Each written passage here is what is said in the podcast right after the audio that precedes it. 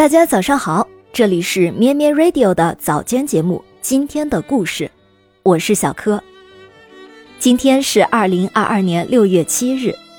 今天要给大家讲述的是发生在一四九四年六月七日的故事。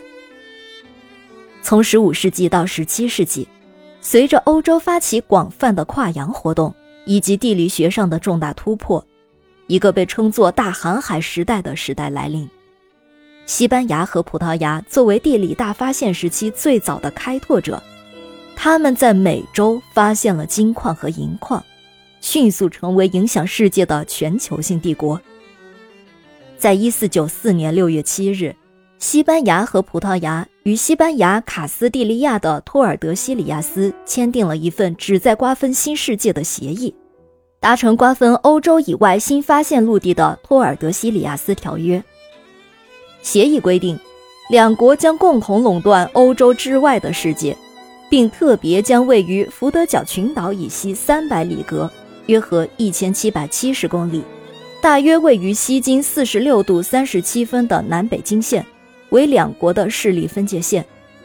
分界线以西归西班牙，以东归葡萄牙。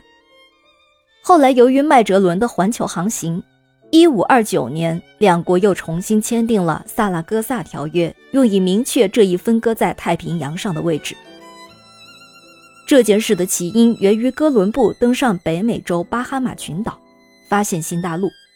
富有强大经济实力和军事力量的西班牙向葡萄牙的霸权提出了挑战。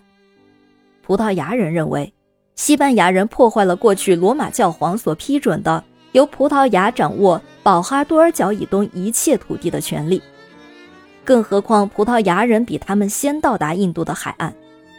于是，葡萄牙准备以军事远征来夺取哥伦布所发现的土地。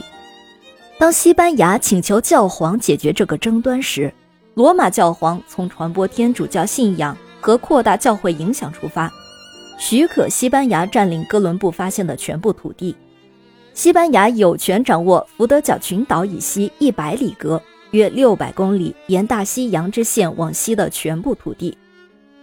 为了调解葡萄牙和西班牙争夺新土地的纷争，1494年，教皇亚历山大六世实行仲裁，两国签订了托尔德西里亚斯条约，同意在福德角以西三百七十里格处划界，史称教皇子午线。现东新发现的土地属于葡萄牙，现西归西班牙。麦哲伦向西航行，到达菲律宾、摩鹿加群岛之后，尖锐地提出了分割地球的那一刀究竟应该切到地球这一边的哪条线上。在今天看来，无论西班牙和葡萄牙在大航海时代如何辉煌，他们以一纸协议瓜分世界的做法都未免显得可笑。事实上，西班牙和葡萄牙在殖民地攫取的财富，并没有带来国家的崛起，因为他们的航海地理发现基本上都是在皇家的授权下为皇室服务。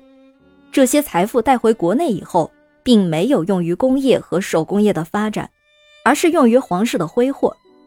国内的腐败和殖民地人民的反抗，最终导致了两个帝国的陨落。今天的故事就到这里。欢迎订阅，我们明天见。咩咩 Radio 陪伴每一个今天。